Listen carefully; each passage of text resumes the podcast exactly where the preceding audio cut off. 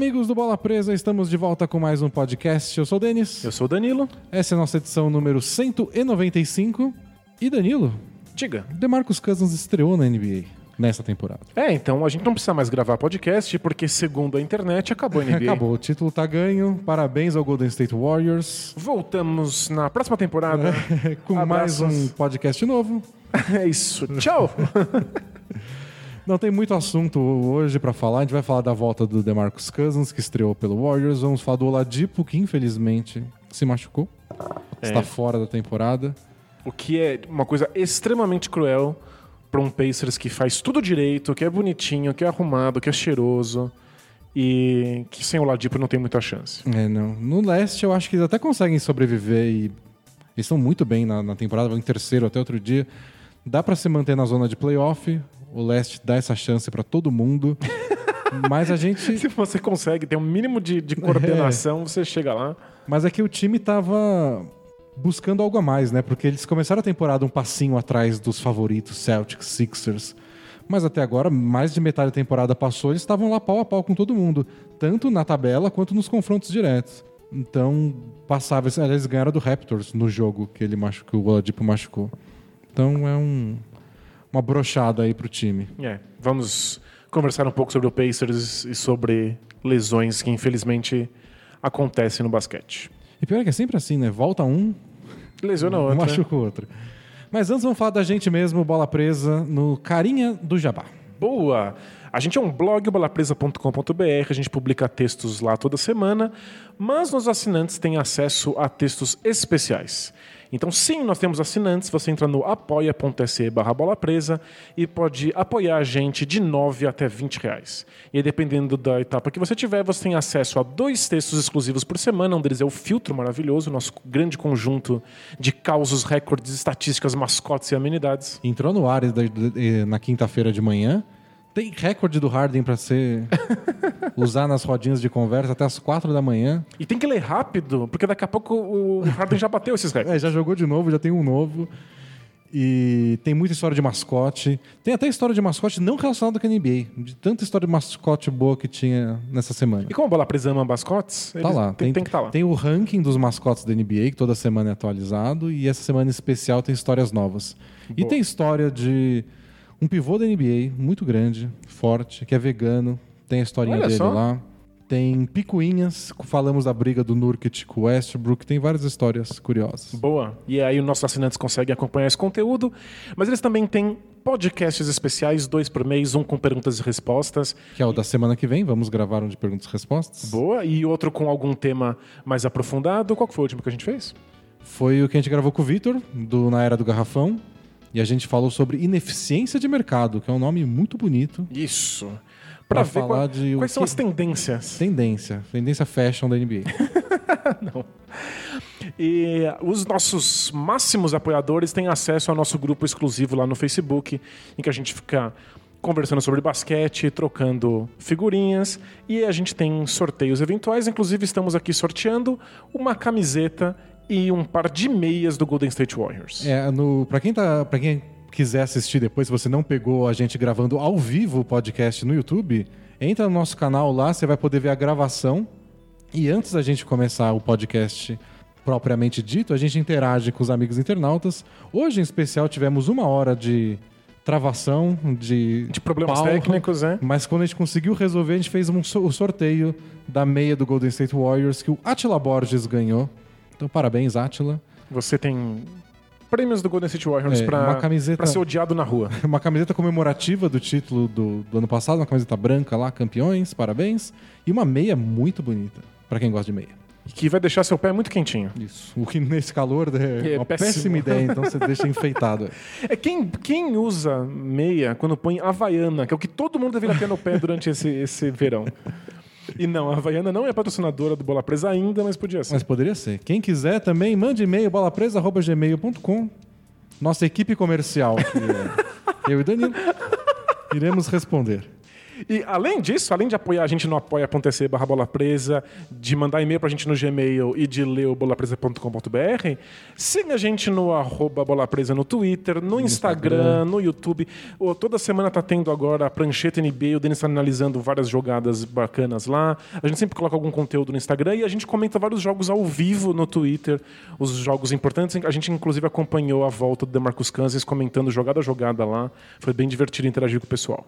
E a última coisa, os assinantes de 20 mangos podem participar da pelada Bola Presa. É verdade. Aqui em São Paulo. A próxima vai ser amanhã. Então, pra quem está escutando o podcast na sexta-feira, Já foi. talvez a gente esteja jogando no segundo que você estiver escutando. E quer ver como é? Corre no Instagram que a gente vai ter postado umas fotos e um stories da galera passando vergonha junta. Boa. Então vamos falar de basquete? Bora?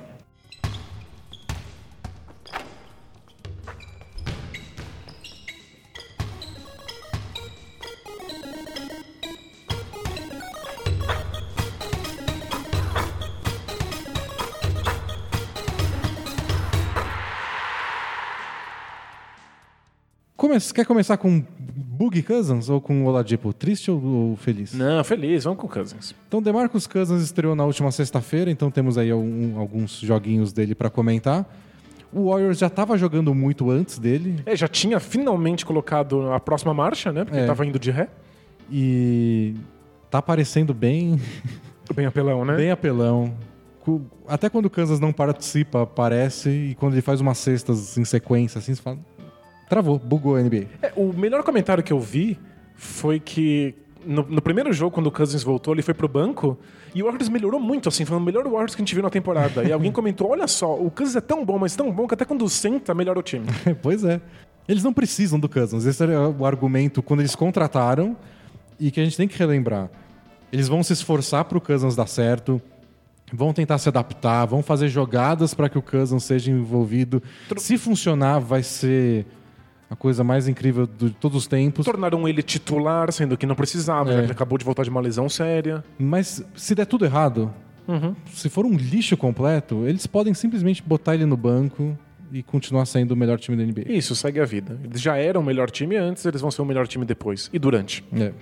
É, o que eu achei muito engraçado é o Cousins sabendo que tinha minutos restritos quando voltasse e jogando com aquela intensidade louca que ele começa a fazer uma falta atrás da outra. Isso que, Que é inclusive, engraçadíssimo. E não é um fenômeno dele no Warriors. A gente já viu esse fenômeno no Kings e no Pelicans.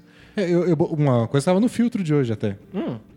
O Cousins, desde que ele entrou na NBA, se eu não me engano, ele tem 50 partidas que ele saiu com seis faltas. E, sério, é débil mental, não faz nenhum Eu, sentido. eu acho que o Duncan, na carreira inteira dele, se ele saiu uma vez, foi muito. Porque eu lembro que tinha uma época que ele nunca tinha saído com seis faltas. Acho que Eu no lembro, fim da lembro carreira que, é, ele aconteceu. Aconteceu alguma vez, eu lembro que foi um... Um, Um acontecimento, Um estardalhaço, assim, é. O segundo, e, e contando desde que ele entrou na NBA, então desde 2010, 2011, a temporada 2010, 2011, até hoje, o Cousins é o líder da NBA com 50 eliminações por seis faltas. O segundo tem menos da metade. Esqueci quem era, mas é menos Não da faz metade. nenhum sentido. Aí já não tem teoria da conspiração que dê conta, não é juiz Não é pegando no perseguição. pé, não é perseguição. Aí não tem como. Aí você só, você só é idiota. Aí só tá fazendo errado. Nesse caso do Warriors, eu acho divertido, porque ele sabe que ele tem minuto limitado. Então, 15, se- 15 minutos, busca todo o rebote ofensivo. Se fizer falta em alguns, ok. É que quando isso acontecia no Kings, era desesperador, porque o time dependia dele pra fazer os pontos. O jogo tava empatado no quarto período, ele fazia a sexta falta. Sabe o que é pior de tudo? Não só ele é o líder em expulsões por sexta falta, mas ele também é o líder por expulsões de falta, técnica. é. Ele sai muito de jogo. É, então se você depende dele, ele, ele não tá lá. Sinto muito. É, pro Warriors, eh, se- tomar falta técnica. Ele falou que ia tomar menos falta técnica esse ano, porque você é multado, né, quando você toma. E ele tá no salário salário é mínimo. menor, ele claro. falou: não, tô, tô pobre essa temporada. Mas ah, foi muito fofo que a primeira treta que aconteceu, a primeira vez que o DeMarcus Cousins achou que tinha sofrido uma falta e não marcaram, ele ficou muito puto e o Draymond Green saiu correndo pra o Draymond Green reclamar com o árbitro e É, o ele Cousins... tem salário pra bancar. Não precisar. Pois é. Mas é, é, eu achei que foi, foi fofo, no sentido de que o time se preocupa com ele. Foi um- uma aceitação do tipo, a gente sabe que você tá uma falta técnica, tá tudo bem, mas aqui a gente vai, vai assumir isso por você. E o Draymond Green foi um líder. Porque o Draymond Green O- é o cara que enche o saco, que toma as técnicas. É. E para os jogadores é importante isso. Eu lembro quando no começo da temporada o Lakers estava reclamando muito com a arbitragem e o Luke Walton foi lá e falou: Pessoal, eu reclamo. Eu tomo as técnicas, pode, pode deixar que eu assumo para vocês. Uhum. Então, e, e os jogadores ficaram felizes com isso. Tipo, ó, o técnico tá vendo que eu estou sendo injustiçado aqui. Não tá deixando eu reclamar sozinho lá. Ele tem mais autoridade em teoria. Na prática, o É. juiz pode não escutar ninguém. Mas na teoria o técnico tem um, mais abertura para falar Você com tem que tomar juízes. muito mais cuidado para expulsar É. um técnico. né? E, e no caso do Cousins ele tem menos abertura por causa do histórico dele. É, os, os- os árbitros já entram em quadra com a paciência no limite. Tipo, de novo você vai me xingar do que dessa vez? Todo mundo já te expulsou. é, por que, que eu não vou te expulsar por, É. por uma bobagem que você fale, né? Não vai ser notícia, nossa, esse cara expulsou o Cousins. E Você lembra do Rashid Wallace? Que uma vez ele não reclamou com, com o juiz e ficou olhando e aí deram uma fototécnica nele? É, ele não parou de encarar o árbitro. Também pareceu intimidação mesmo. Não, assim. total, mas ele. Tipo, os árbitros sabem tanto que ele é chato que quando ele não fala absolutamente nada, você já fica desconfiado e já Uhum. olha achando que tá acontecendo alguma coisa, né? É, o Cousins tá nessa. Isso eu acho que ele, pelo bem da vida dele, ele tinha que, que, que se controlar mais. É. E pro Warriors também, ele vai disputar jogos importantes nos playoffs e qualquer falta técnica. Pode fazer diferença se o Warriors não estiver ganhando de 25, mas. É, mas por enquanto. Mas pra, as faltas eu acho que tudo bem ele não se controlar. Eu, eu gostei, de, eu gostei de que ah, algumas das faltas foi ele brigando por rebote ofensivo, porque é o que eu espero dele. É que ele, ele jogou uns três minutos a menos do que o, o limite que ele tinha de tempo, porque ele saiu antes com a sexta falta. Mas não faz diferença nenhuma, três minutos não é nada, o Warriors É. já tava ganhando por muito. Que é uma coisa que eu espero dele, como até porque, pela dificuldade que ele tem na transição defensiva, que é voltar rápido da defesa pro ataque, Aliás, do, do ataque pra defesa. Foi a grande dificuldade dele, ele É. correu com bastante, bastante lentidão. Então, que outros voltem enquanto ele briga por rebote ofensivo. Uhum. E é um, acho que é um jeito até de envolver ele no ataque e de fazer ele pontuar mais, sem precisar ficar sempre rodando, fazendo uma jogada desenhada que acabe na mão dele. Perfeito, ele pontua vindo de um rebote ofensivo, É. ele tem uma função, ele participa, ele- vários times vão ter que colocar jogadores ao redor do Kansas para evitar esse rebote ofensivo, e aí a transição defensiva do, do Warriors fica mais fácil. É, e se você bota um cara mais pesado no jogo pra lidar com os rebotes do Cousins, o Warriors pode explorar isso de outras formas. Que falaram que até era um plano do, do Steve Kerr pra quando ele voltasse. Não deu pra ver tanto assim por causa dos minutos limitados, mas quer envolver o Cousins nos pick and rolls com o Curry. Porque o que o, Steve Kerr imagina é vai ter um pivô pesado marcando Cousins pra poder segurar ele, que é muito forte. Você faz o pick and roll com o Steph Curry, se o outro time troca a marcação, o cara é pesado demais pra marcar o Curry, que pode passar por ele, driblar, arremessar por cima, o que quiser, e vai ter um cara baixinho marcando Cousins no garrafão. Aí é uma troca que não tem como outro time sair ganhando. É, o pick and roll desse Warriors vai ser espetacular, né? Porque quando o time tá com uma formação mais leve, a galera troca. Tipo, o Kevs nas finais botou o LeBron James marcando o Draymond Green, porque se chegasse o pick and roll, beleza, o LeBron marca o Curry. É, Não perfeito. tem problema. É até melhor. É engraçado, você tem que pensar um passo adiante. Ao invés de colocar o defensor que você quer em cima do jogador adversário, você já coloca no cara que vai fazer o corta-luz É. pra esse jogador. Pra evitar que faça o corta-luz. Isso. Que é como o ataque do Warriors funciona. O Rockets fez muito isso, além das trocas de marcação. E aí o Warriors ficou com a bola na mão falando, tipo, não vale a pena. Não vale a pena fazer 15 bloqueios, 15 corta-luzes ali do outro lado, se vai acabar com um mano a mano num, numa, num duelo individual que a gente não tem tanta vantagem. É, e aí forçou o Warriors a jogar no mano a mano, que é uma coisa que não é o forte do time, não é o que eles É, desejam. tira, esse- tirou, tirou o diferencial do Warriors. Exato, tornou eles um time de bola. É, se você olhar o, o- o Rockets hoje, não é o time mais bonito de se ver no mundo. É um, Longe disso. é um time super mano a mano que lembra muito um basquete velho, antiquado, que a gente. que envelheceu mal aos nossos olhos, esteticamente. Se você força o Warriors a ser um time exatamente como esse, esse Rockets é, ótimo. É, Qualquer um tem chance. Eles podem até ganhar, que nem ganharam no passado do próprio Rockets. Mas foi suado, foi Mas foi, apertado. é, foi mais feio, não foi o Warriors jogando do jeito que eles querem. Uhum. E talvez a presença do Cousins force os outros times a A terem que, que, fazer não isso. né? trocar a marcação, a ter que cair mais nos, nos- nas movimentações deles, porque eles não podem deixar o Cousins sendo marcado por qualquer um. Perfeito. Então isso é uma, uma vantagem que ele pode trazer. Mas por enquanto a gente está vendo muito jogadas soltas, né? Então você vê uma jogada que o Cousins faz uma cesta e fala, é isso. Aí vai, acon- vai acontecer de novo no outro jogo. Teve um pick and roll com o Duran, que eu olhei e falei assim, isso é indefensável. Não tinha como. Não- a, a opção do... Acho que foi do, do, do Nuggets? Quem, que- com quem que foi o primeiro jogo do Cousins? Foi contra o Clippers, não foi? Ah, foi o Clippers, Foi é. Clippers. Eles optaram por fechar no Duran e aí o DeMarcus Cousins teve um caminho gigantesco pra dar uma primeira enterrada. É, Uma não é o Looney, fácil, né? Não é o assim. Kevin Looney. Que você tem tempo de se recuperar porque ele tá meio inseguro, ele não é tão bom passando a bola. É, o Cousins é um Ele excelente passador.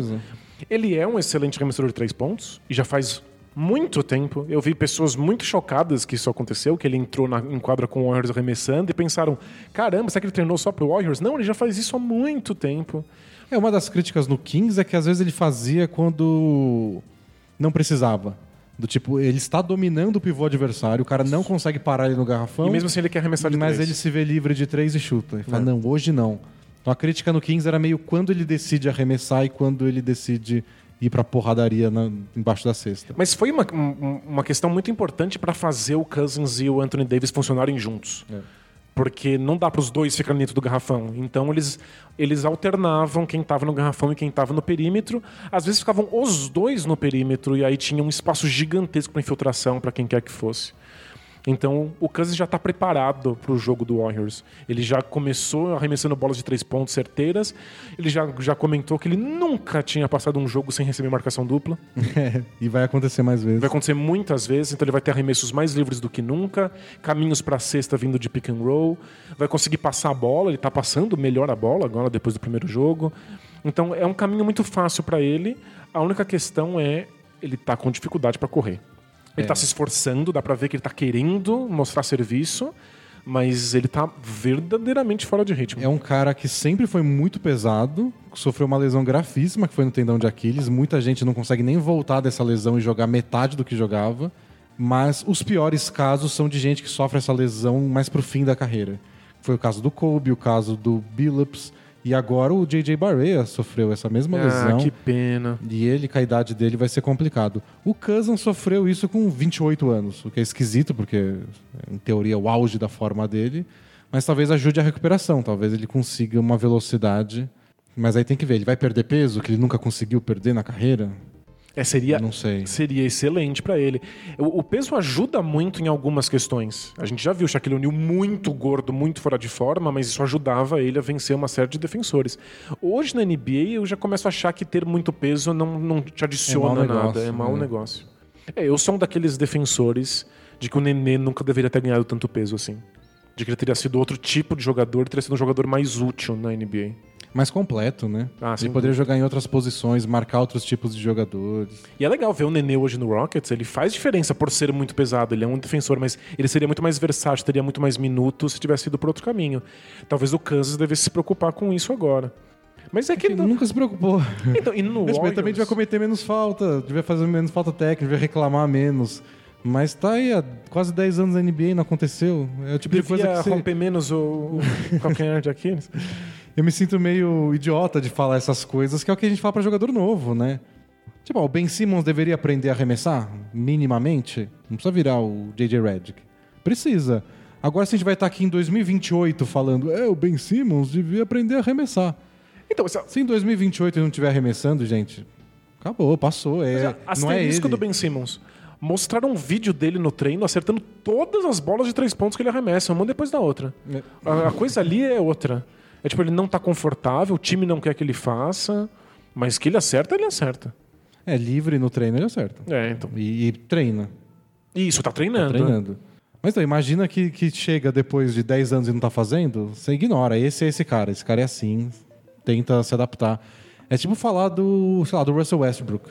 Ai, porque às vezes ele se empolga demais, às vezes ele toma umas decisões em Ele é velocidade. isso, gente. É isso, É gente. isso. É isso há 10 anos, vai continuar sendo. É o ponto fraco dele, mas também é o ponto forte. É. Você quer, quer ter ele no time, você monta em volta, sabendo que as coisas boas que vai trazer, as coisas ruins. É, o Ben Simmons não seria tão agressivo, não faria tantos ganchos, não seria tão útil no garrafão se ele arremessasse de três. É.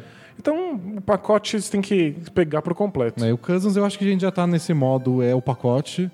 E o Warriors tá no modo de que, ó, a gente. Tanto faz. né? Nossa margem de erro é tão grande que, ó, pode vir todos os seus defeitos junto aí, tamo nem aí. É, e o pessoal tava comentando, né, que o, o absurdo que é o Cousins ter ido parar no Warriors. Mas, no fundo, o Warriors só conseguiu se dar ao luxo de oferecer um contrato pro Cousins porque é, um- é o melhor time da NBA. Os outros times não quiseram arriscar essa brincadeira. É, o que, o que ele contou essa semana, né, foi que o- vários times deram pra trás. Então o Lakers tinha uma oferta e ficou meio inseguro, acabou não oficializando ela. É, a gente já sabia que ele já tinha falado que ele não tinha tido propostas, mas agora ele deu nessa semana uma entrevista pro Athletic e ele deu mais detalhes, né? É, o Pelicans tinha uma oferta, mas não era grande coisa, tirou. Ficou nesse vai e não vai por causa de tudo isso que a gente falou. Uma lesão muito grave. Vai até, até em quem tava pensando em dar um ano de contrato, igual o Warriors. Ele voltou no fim de janeiro. Pois é. Então o time que fosse dar um ano de contrato Você ia que- pensar: eu vou ter que adaptar esse cara no meu time no fim, depois que a temporada passou da metade. Você tem que perder o seu contrato de exceção, que é tipo valiosíssimo para você conseguir acrescentar um jogador quando você tá no- já tá no limite do teto salarial. E você gasta esse espaço, gasta os 5 a 8 milhões e não tem o cara. É, tipo, o Lakers precisava de um pivô. Eles deixaram a vaga em aberto, é quando o Tyson Chandler foi dispensado, eles abocanharam. Se eles tivessem gastado essa vaga no Cousins, eles vão ter passado a temporada inteira sem o reserva pro Javeio McGee. E Talvez eles tivessem redescoberto o Zubat antes, vai saber? É, É que o Zubat talvez. começou bem mal a temporada. Mas talvez tivesse sido uma boa. Mas o Cousins ia estrear agora. E aí o Lakers ia ter que se rearranjar inteiro de novo pra poder encaixar o Cousins. É, e outros times talvez tenham oferecido, como a gente ouviu nos boatos, contratos de dois a três anos pro Cousins em contrato mínimo. E aí não faz sentido. Ele volta de uma lesão agora, ele se revaloriza, ele não vai querer jogar a próxima É. temporada recebendo um contrato mínimo. É ele queria um contrato, ou ele queria um contrato gigantesco, longo e longo caro. e caro, ou de um ano pra ele provar que voltou bem e no próximo ano já fazer a grana dele. Exato. E aí não teve muitas ofertas. Inclusive ele falou de quão chateado ele se sente por não ter podido ter, tentar a dupla com Anthony Davis por mais tempo. E que os dois conversaram sobre, os dois tinham esperança de continuar juntos nessa temporada, que eles tinham grandes planos e sonhos, mas que não rolou. O Pelicans deu uma oferta para ele, mas ele, ele recusou porque não, não, não era um, um contrato ele queria um contrato máximo, máximo. ele queria um contrato uma- bem maior. E depois que ele se lesionou, o Pelicans simplesmente tirou a oferta da mesa. Ele não tinha mais nenhuma oferta para ficar na equipe. E você pensa pro Pelicans, né? A gente vai bater muito. Se, se eles perderem mesmo o Anthony Davis, a gente vai bater neles pra sempre, porque eles tinham um dos grandes nomes da NBA no auge. E por mais que o Anthony Davis se machuque bastante, é um cara que tava no auge e eles não conseguiram tirar proveito. Mas o azar que eles deram também, eles erraram bastante. Mas fazia sentido eles darem aquela. Tipo, vamos botar um All-Star do lado do Anthony Davis. E Já foi arriscado, mas foi legal, é. e, e foi meio que o contrário do que a NBA tava pensando. Vamos juntar dois caras grandões. E dois caras grandões altos, mas versáteis. Era um experimento muito interessante que podia dar muito certo. Só que eles trocaram por ele no fim de uma temporada. Então a, a adaptação foi difícil, eles não conseguiram embalar no fim daquele ano. E no ano seguinte o Anthony Davis machucou no meio de uma. Então pegou metade de uma temporada, metade da outra e nunca mais jogaram juntos. Não conseguiram um padrão de jogo. Quando eles tinham chance de estar engrenando, o Cousins já machucou. É. E pior é que eles perderam jogadores por isso, né? O Buddy Hield, que foi o- a peça mais importante da troca, tá lá no Kings faz, com média de mais de 20 pontos por jogo. Acertando 45% de bola de três. O Pelicans hoje daria os dois braços do dono do time pra ter um cara desse. Né? Porque o que, que você quer botar hoje naquele Pelicans do lado do Anthony Davis? Um ótimo arremessador de três, um jogador de Então, perímetro. mas o que a gente ouvia do Buddy Hilde pelo, pelo Pelicans? Quantos minutos ele teve via Pelicans? Ele- Ele era novato. Mas então, chegou no Kings, eles já receberam ele como o novo Stephen é, Curry. eles também Mas, desilusão mas- total. mas tudo- você pode ser um, um desiludido maluco que corre na, na, na rua com a, com a cueca na cabeça em chamas, porque o seu jogador fica animado, o seu jogador quer produzir, quer mostrar que ele vale aquilo que você disse. E tem aí um monte de minutos. O Buddy Hield tem uns jogos que ficou triste. assim, é, a- a gente- todos nós deveríamos sentar na calçada e chorar um pouco, porque o Buddy Hield às vezes não funciona, às vezes ele é disfuncional. Às vezes ele acerta as bolas de três pontos dele e pronto, o King está lá bancando. É, mas eu, acho que o que o Pelicans fez certo. Mas o que fico triste pelo Pelicans, porque eles fizeram certo, deu errado e a peça que eles mandaram tá jogando bem. É. É, tipo, é meio pra esfregar na cara deles, assim. Então, Tipo, eles, tomaram, eles correram o risco que eles deveriam ter corrido. Mas se não tivessem, era capaz de ser um time melhor hoje. Mas se correr o risco, fica com o Cousins. O que você não quer é ter as duas peças, o Cousins e o Buddy Hill, jogando bem em outros lugares. É, isso Aí não te sobrou nada. Não vai te sobrar nem o Anthony Davis. é meio que. Daqui a pouco a gente vai ver os três jogando bem em outros lugares. Aí o Pelicans não sobrou porcaria nenhuma. É, tá meio que desenhado isso. Embora a gente tenha até comentado na semana passada que o Pelicans é um dos times que todo mundo cogita e aposta que eles vão fazer um- uma última cartada nessa, nesse data limite de trocas, que é 7 de fevereiro. Fala, vamos trazer alguém pra jogar do lado do Anthony Davis e ver se deslancha. Embora o próprio Anthony Davis seja machucado agora. Pelo jeito, a lesão no dedo dele não era tão séria quanto parecia, então não vai ficar um mês fora, que nem falaram. Mas tá perdendo jogos num oeste disputado e que o Pelicans já não tá bem colocado. Então, tá cada vez pior. O que o Anthony Davis disse só foi que ele. Ele foi político. Ele falou: vou tomar minha decisão quando acabar a temporada. Perfeito. Porque quando acabar a temporada, ele decide se ele aceita a extensão de contrato do Pelicans ou se ele avisa: Ó, Pelicans, é meu último ano e eu não aceitei a extensão de contrato. Piscadinha. É, não, não precisa falar uma É. letra, né? Tipo, é óbvio, é, é implícito.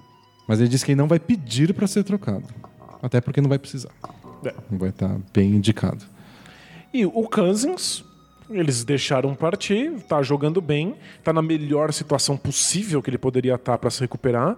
Ele não precisa jogar muitos minutos, ele não precisa ficar magro, ele não precisa lidar com a marcação dupla, ele não precisa se preocupar com falta técnica.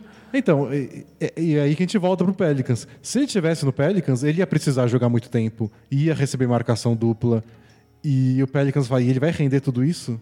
Não. Mas pra ficar aqui, a gente ia ter que pagar caro. O Warriors não precisa. Aí- Agora, se tudo der certo, aí o Pelicans, se tudo der certo com o Cousins, o Pelicans se arrepende bonitinho e alguém em sã consciência oferece um contrato decente pro Cousins.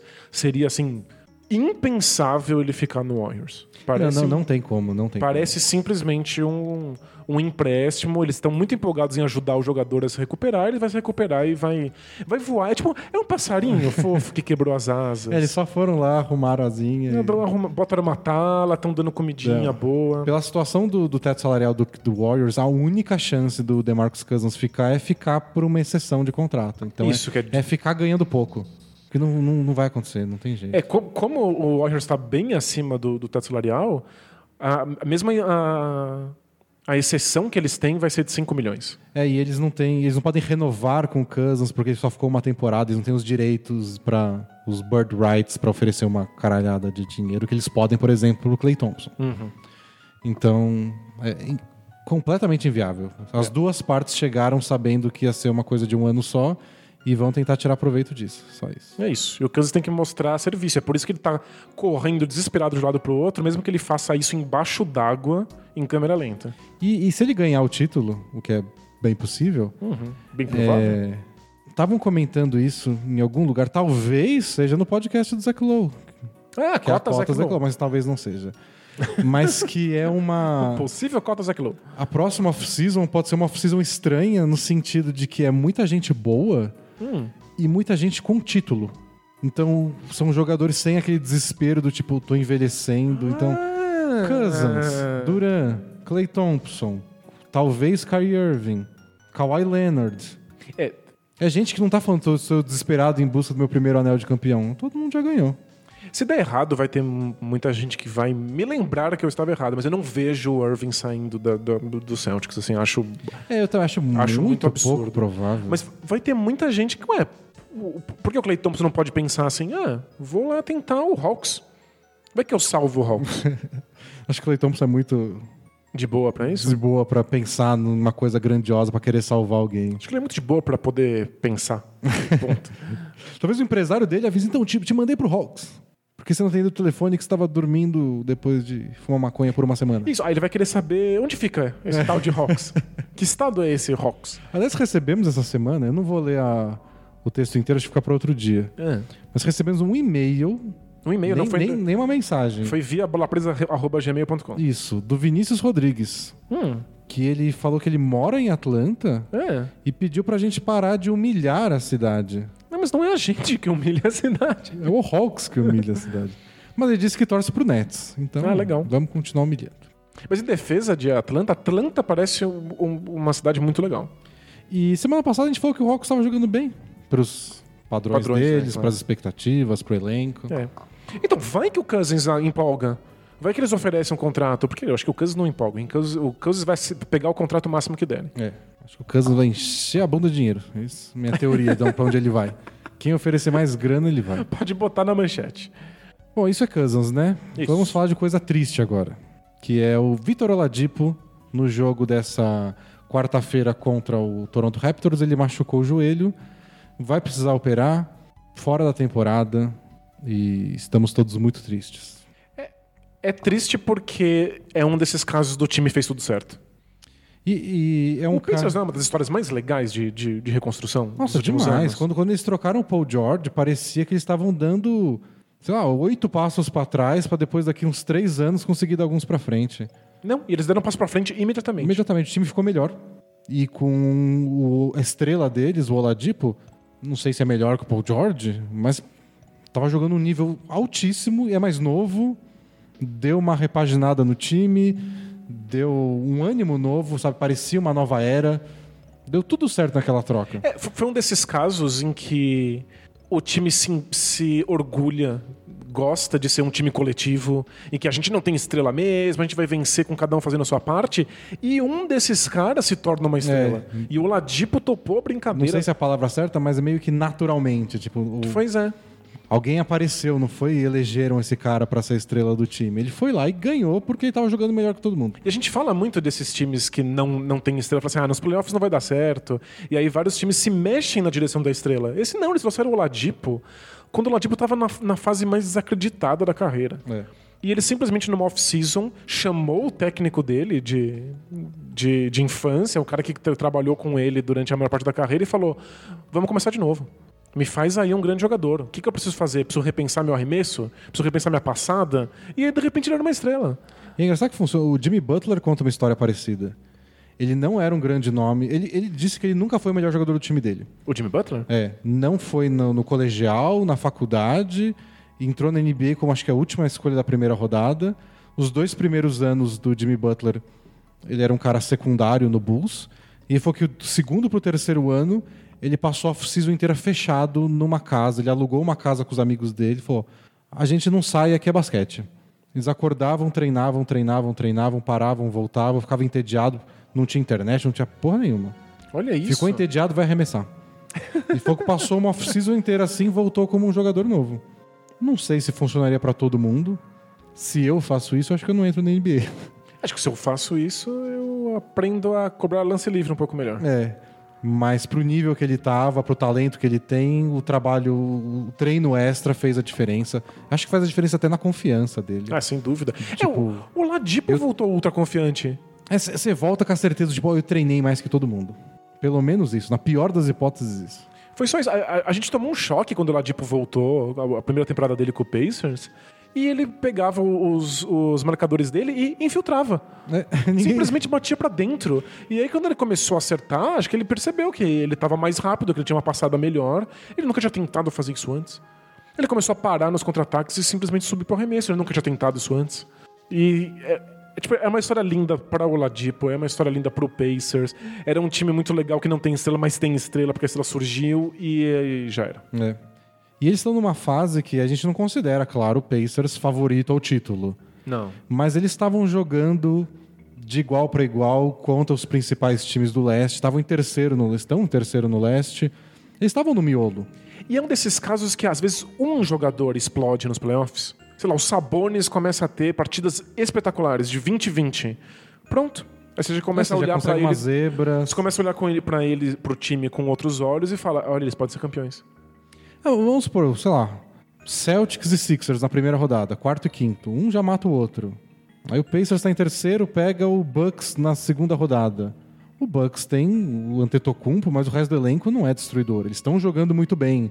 Mas vai que o Pacers consegue uns ajustes, Né, E- e- ganha em seis jogos, com o Oladipo jogando bem e o Sabonis dominando os rebotes. Lembrando que o Bucks é um desses times que vive e morre pela bola de três pontos agora. É. Então, os playoffs, tudo pode acontecer. Então você vê uma coisa dessa, de repente você pensa, é, o Pacers podia estar na final do leste. Ia ser muito louco. Eles iam ser favoritos lá contra, sei lá, o próprio Celtics ou o Raptors? Acho que não.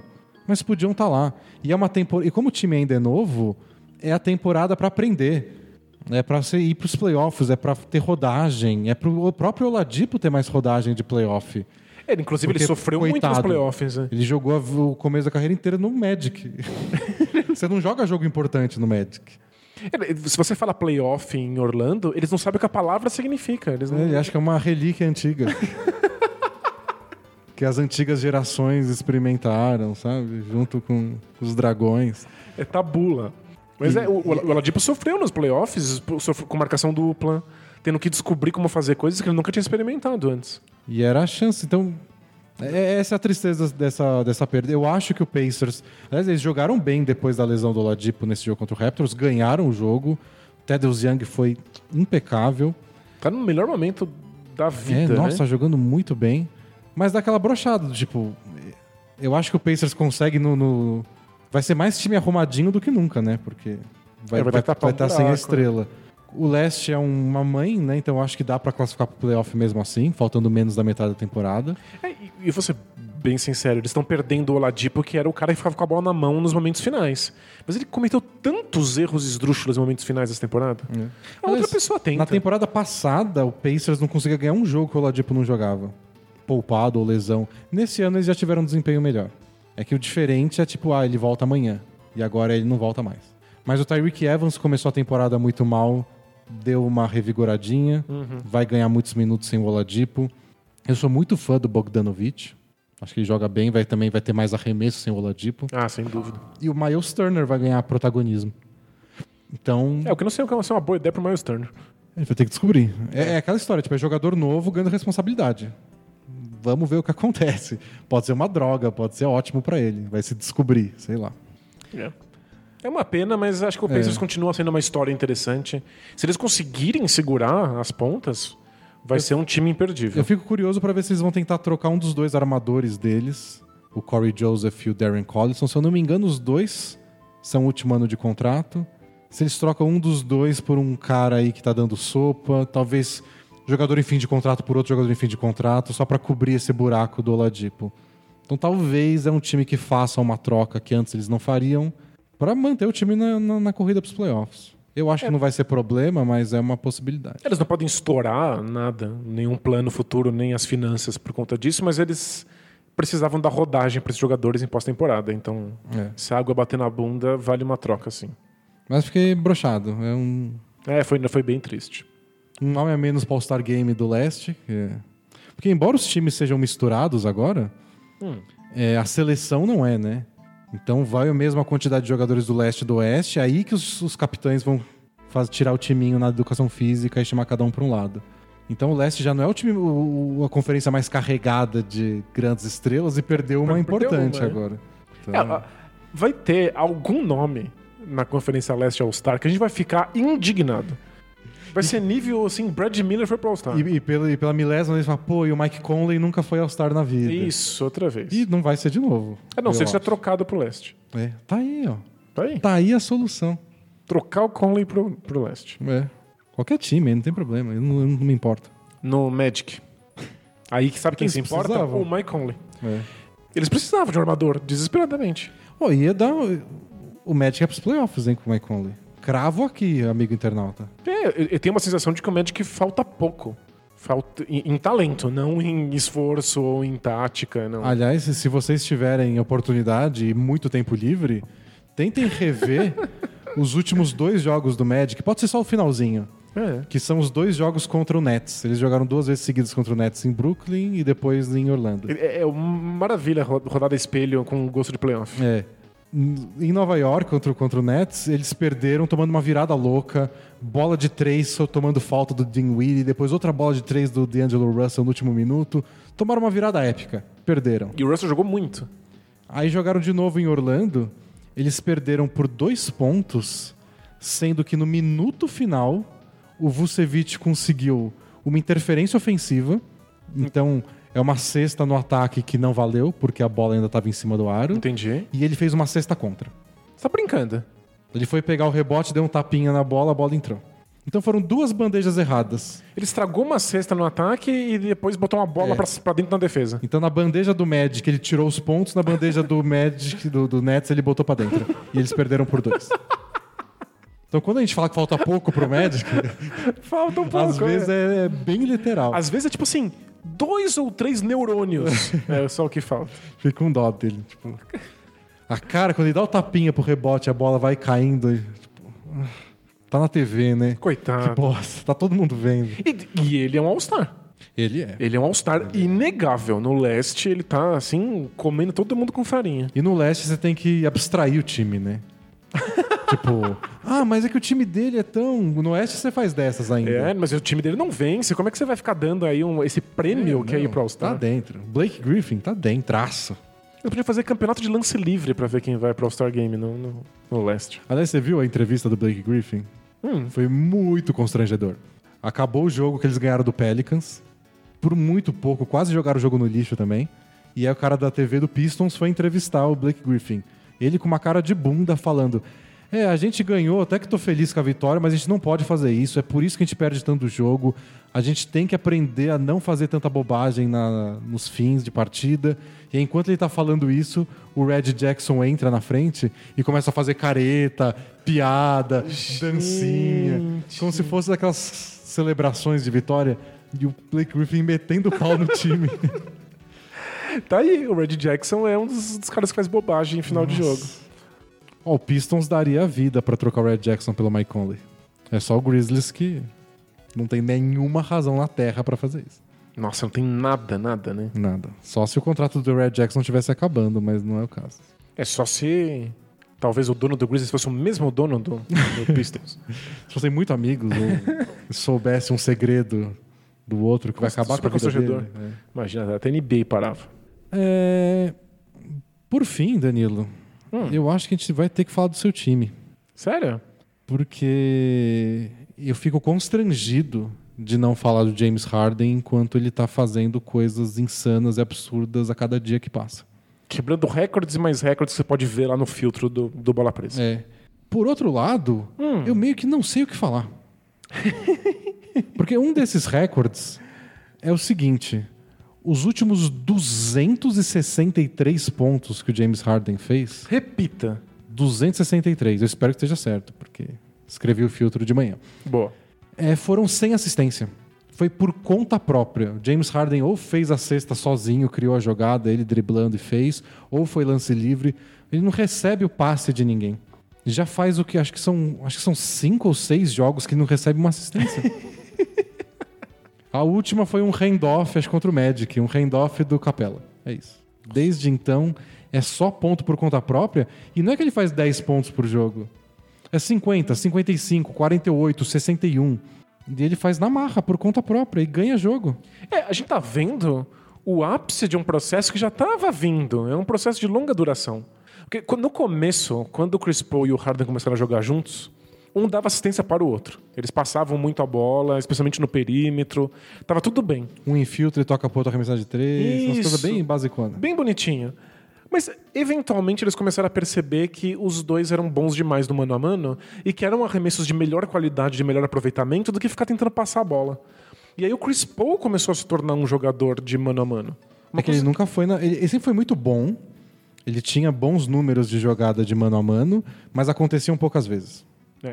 E aí os números começaram a surgir no Chris Paul, assim, assustadores. Ele era muito melhor em bolas de três pontos quando ele estava batendo bola na zona morta do que recebendo passes de frente para a cesta na- na- no perímetro. Que é o contrário da maioria do- dos jogadores. Isso, então, frente a esses números, frente a essa situação, deixa eles no mano a mano. Eventualmente você quebra a dinâmica, porque às vezes tem uma marcação que exige isso, porque os dois jogadores são muito inteligentes, eles se encontram. Agora, não tem Chris Paul. O Harden tá completamente sozinho, abandonado.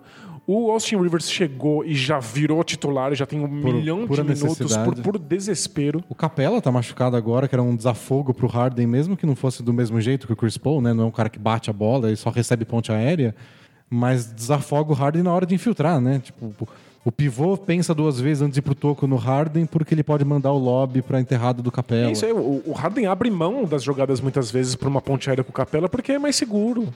Agora não tem nada, absolutamente nada. O melhor arremesso que o Rockets consegue dar, o arremesso de mais aproveitamento, é o Harden dar um passo pro lado e arremessar de três. porque várias coisas acontecem nessa jogada. Primeiro é que ele acerta. Então, ótimo. Vale três. Então, tudo bem se ele Ótimo, errar de vez em quando. E os defensores ficam desesperados com o aproveitamento e com o passe, o passe, o passo pro lado, e aí eles cometem falta. E é isso. O- o- ontem o Harden cobrou o quê? 25 lances livres. Ele, ele tornou o primeiro jogador da história da NBA a bater mais de 20 lances livres e 20 bolas de três no mesmo jogo. Ele arremessou 20 bolas de 3 e cobrou 25 lances Porque, livres. e a gente fala essas coisas. Como Como se devia estar tá- tá desesperado, bem, né? devia estar se puxando os cabelos. O cara arremessou 20 bolas de três no jogo. O Harden não, ele fez, sei lá, arremessou 18 outro dia. Ele tá tranquilo. Porque não, não, não vem de nada, não tem uma construção. Ele bate bola, ele pode dar um, um, um passo pro lado e ele arremessa. Eu fico enlouquecido, eu odeio ver lance livre também. Nós temos o, um ódio por lances livres. É, muito chato. Mas eu fico enlouquecido com os defensores. Deixa o Harden arremessar, não bota ele na linha de lance livre. É que é desesperador, porque ele não para de acertar. Mas ah, deixa. é, o, o Harden não teria feito 60 pontos e vencido o jogo contra o Knicks se não tivesse batido, acertado 23 lances livres. É, isso é. Mas, Os mas- defensores se desesperam e vão pra cima dele na, na, na bola de três, ele vai cair em cima de você e vai ser falta. Tipo, não, não tem como. Eu, eu sei que eu torço pro Rockets, eu sei que eu sou um fã do Harden, mas eu não vou cair nessa de achar que os árbitros marcam qualquer coisa. Não. Ninguém cobra 20 lances livres por jogo baseado numa teoria da conspiração. Eu acho que já acontece o contrário. Do tipo, tem uma pressão, todo técnico já tá na orelha dos árbitros falando: "É, você vai marcar tudo no Harden? Os juízes não vão ficar dando de presentes, não são amigos do Harden. Mas os, os marcadores não sabem o que fazer e aí eles batem. É, tipo, é surreal. É que eu, eu sinto que, seja nos arremessos, nas faltas de arremesso, mais do que as de bandeja, é, ele faz tão, com tanta facilidade as cestas que o pessoal fala: não, eu preciso estar no limite. Eu vou chegar o mais perto possível, botar a mão na cara dele. Você erra a maioria das vezes. E se você dá um centímetro errado, você faz falta. É tipo, As regras são essas. A, a minha sensação é: só vale a pena o Harden chutar 20 bolas de três porque ele sofre tanta falta. O aproveitamento dele é, é alto, mas ontem não foi, por exemplo. Ele acertou 5 de 20 bolas de três. Eu- Mas o que eu acho que merece mais atenção no, no Rockets, que talvez até mereça um videozinho, É. é de como o Rockets consegue atacar com velocidade e espaçar bem a quadra, até que antes do Eric Gordon voltar de lesão, E ele faz muita falta. porque qual que é a coisa mais óbvia a se fazer nesse caso? Marcação dupla no Harden, É. tripla se for o caso, faz ele passar a bola. Mas o Rockets pune isso melhor do Eles- que a maior parte é, dos times da NBA. Eles, eles É. conseguem muito bem punir o resto, o adversário, mesmo com jogadores meia-boca. É. Isso é um grande trunfo para que o Harden continue conseguindo jogar no mano a mano. Porque aí ele é indefensável. Fala, pô, o boss leva um segundo defensor lá. É, se E- você vê qu- quantos jogadores. Quantas vezes o Kawhi Leonard recebe marcação dupla pelo Raptors, quantas vezes o Bradley Beal no Wizards, o Damian Lillard no Blazers. O tempo inteiro. É, e o Harden não recebe, porque os times tentam e são destroçados. Esse é um grande mérito do, do Rockets. É, é, é o mérito do D'Antoni e o mérito do, do Harden, que é um excelente passador, né? E na, na bola de três que o Eric Gordon virou o jogo contra o Knicks, e quando o Harden fez 61 pontos, foi muito legal porque teve uma falha de comunicação do Alonso Trier, que é o novato do, do Knicks, que aliás fez o máximo de pontos da carreira dele contra o Rockets. Acabou com o PJ Tucker, o que quase ninguém faz. Nossa, mas É. teve uma partida medonha pro J. Tucker. O Alonso Trier estava marcando o Eric Gordon, que estava trazendo a bola, e o James Harden foi fazer um quarta-luz para ele. Só que o Alonso Trier parece que pensou que a gente vai trocar a marcação, porque é o que a gente faz. E aí ele foi por baixo do bloqueio. E o Eric Gordon ficou livre. E por que não trocou? Porque o Tim Hardaway Jr. se recusou A trocar a a sair de perto do James Harden. Ele, ele não saiu, ele grudou, ele tava praticamente já fazendo falta. De tão grudado que ele tava no Harden. E o Eric Gordon ficou livre, de três, sem marcação, parou, respirou, contou até 10 e meteu a bola que virou o jogo. É, o, Só pelo pavor de não deixar o Harden livre por um segundo durante uma troca de marcação. o Harden cria espaço para os outros jogadores e arremessos livres de três pontos só porque ele existe. Né? Só porque ele tá presente dentro de quadra. É. Você pode estar cansado. Ele O que tá ele lá. Nossa, e ele tava muito cansado no final do, do, tem do jogo. como. É o que muita gente falava na época do Kobe. Do tipo, ah, ele arremessa muitas vezes também, assim até eu. Aí a galera fala, gente, cansa. cansa arremessar tantas vezes. E o Harden tá aí, todo dia. É, mas é, o D'Antoni tava impressionado e ele dá entrevistas dizendo é um dos melhores momentos de um jogador na história do esporte. E é mesmo. Então, deixa ele fazer, ele tá fazendo isso, ele tem carta branca. O Rockets nunca, nunca rodou tão poucas jogadas. Vinha diminuindo nessa temporada, já era bem menos do que a temporada passada, agora praticamente não tem. Mas isso tem um limite. É, tipo, não, não é bom pro Harden, não é bom pro Rockets, é bom pra gente ficar se deliciando. É isso. É tipo, você pega um guerreiro e bota ele no Coliseu pra lutar com o leão. É bom pra alguém que tá lá? Não. Mas pra, pra, pra torcida Mas pra é incrível. plateia, tipo, você bota o cara numa fria e vê ele tentar sair dessa. A gente tá vendo ele fazer ab- absurdos, o recorde de pontos na carreira, quebrar recorde atrás de recorde, mas o Rockets tá ferrado, eles estão tentando se segurar na pontinha dos dedos, pra, porque se você É. perder três seguidas, você tá fora da zona de playoff. Eles não podem se dar o luxo de perder. E assim, o Harden fez 61 pontos, eles ficaram No no limite. limite de perder pro Knicks. Semana passada a gente comentou, né? Fizeram 50 e perderam pro Nets. Agora ele fez 60. É, e era o Rockets em casa, ganhando difícil, por é. 8 pontos no último minuto, perderam pro Nets. Tipo, tá tudo no limite, assim. Então o Harden não pode tirar um dia pra fazer 25 pontos. Não. Então, e por conta disso, ele não pode se dar o luxo de arremessar menos do que 20 bolas de 3 pontos. É, tem que chutar. Ele tem. Enquanto fazer- fizerem falta, ele vai chutar. Mas nossa, eu fico muito impressionado. Eu- O que eu fico muito impressionado é com quantas vezes a gente fica impressionado. Porque pensa em quantas vezes você não disse isso nos últimos anos. É verdade. Com Curry, com Westbrook, com LeBron. É um momento impressionante na NBA. É Tipo, nossa, mas o Westbrook com média triple-double. Nossa, mas o Curry meteu 14 bola de tre- 13, né? Depois o Clay Thompson 14. Ou o LeBron vai pra oito finais seguidas. Toda hora a gente tá muito impressionado com alguma coisa acontece que a gente nunca imaginou antes. Se alguém tá de longe ouvindo o podcast, fala, nossa, vocês Ele se impressiona com tudo, né? vocês são ingênuos também, né? Vocês achavam que nada ia acontecer nunca. É que é uma soma de muitas coisas. Uma é que a gente tá num momento de transição, então, como mudou-se o jeito de jogar basquete, uma série de recordes passam a ser batidos porque abriu-se uma nova era, faz diferente, alguns recordes não fazem mais as sentido. bolas de três agora Exato. é todo dia. Então a gente vê essas coisas sendo recordes sendo batidos nessa direção. E é só porque a gente tá no momento certo, histórico da transição. Mas tem muito jogador espetacular existindo. É. A gente tá num momento cheio, a NBA nem sempre tá nesse patamar. É, tem, tem, tem época que tem os caras que são muito bons, estão envelhecendo, os que estão chegando ainda estão muito novos. Mas o que tem de jogador no auge, jogando tudo que pode, meu Deus. É, A gente tá numa fase de transição de estilo de jogo, mas a gente não tá numa fase de transição de geração de jogadores. Não, não. Então é um bom momento para estar vivo E Com- gostando de basquete, né? com internet. Ah, os assuntos que a gente tinha separado acabaram e a gente não falou por uma hora. O que é um fato raríssimo na história do podcast Bola Presa. Mas a gente tinha combinado falar de Cousins, Oladipo e Harden e faltam cinco minutos para o nosso horário padrão de começar as respostas, as perguntas e respostas. Você quer puxar um assunto do bolso, Eu quero tal puxar- como o falecido podcast, ou você quer ir pular para as perguntas? Vamos pu- puxar um, um assunto completamente aleatório. Fale por alguns minutos sobre. Ah, tem o tem o Nets, teve texto do Nets. Ah, teve.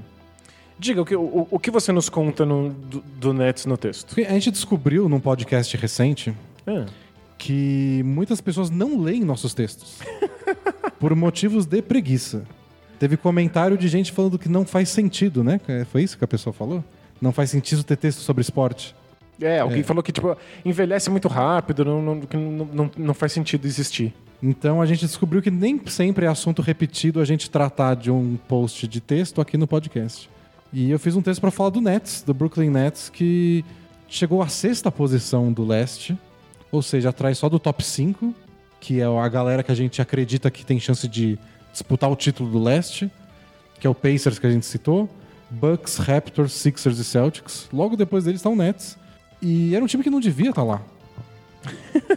Porque o que eu fiquei mais impressionado foi que eu fiz uma pequena busca mental e falei, quando que eu escrevi aquele texto do Nets, que eu recontei toda a história deles, de como eles fizeram a troca pelo Garnett e Paul Pierce, trocaram todas as coisas de draft, abriram mão de uma década pra tentar ganhar um título e o título não veio. Um título imediato na mão de um dono russo que queria simplesmente um título da NBA com milhões no bolso. É.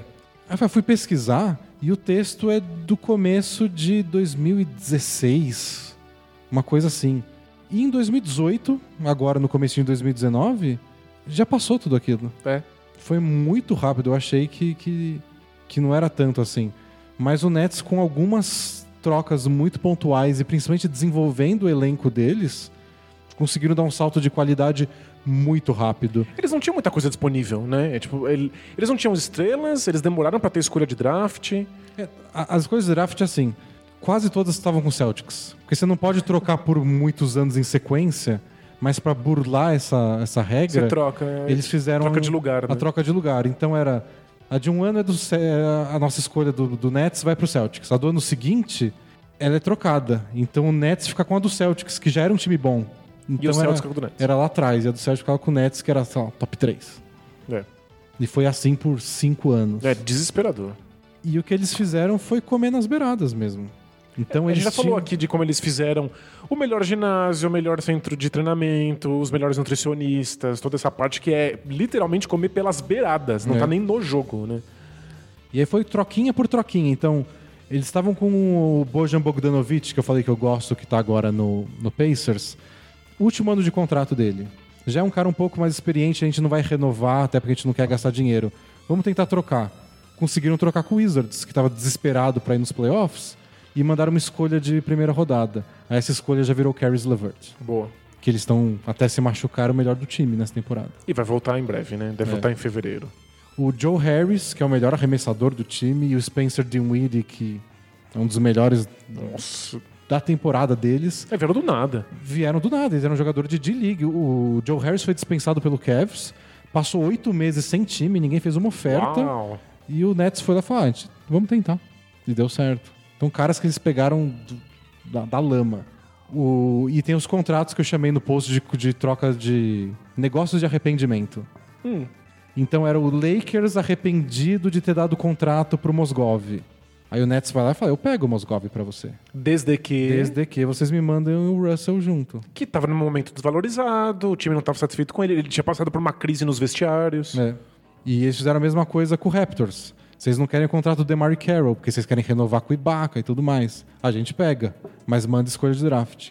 Que é uma coisa que só pode ser feita por times que têm espaço salarial É, sobrando. que foi o que eles conseguiram se livrando do Brook Lopes, se livrando do Deron Williams.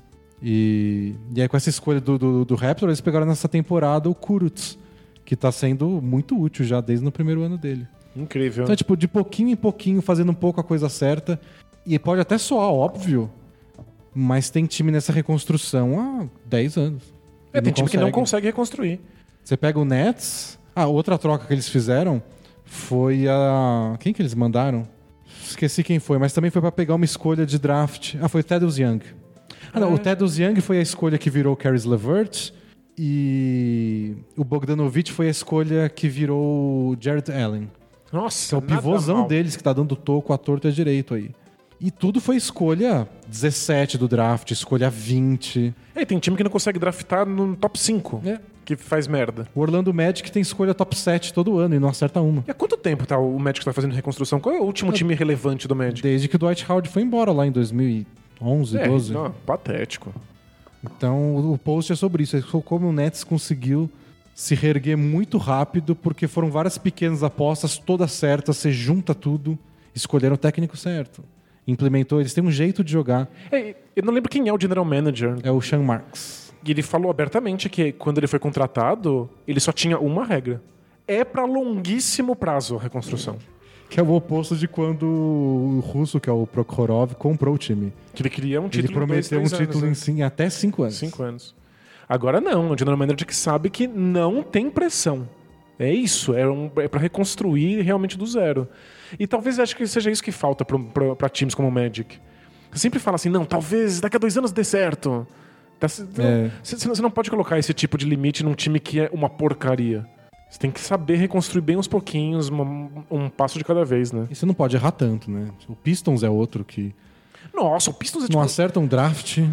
E é tipo, uma das piores histórias de reconstrução. E é um desses times que falou assim: a gente não vai reconstruir.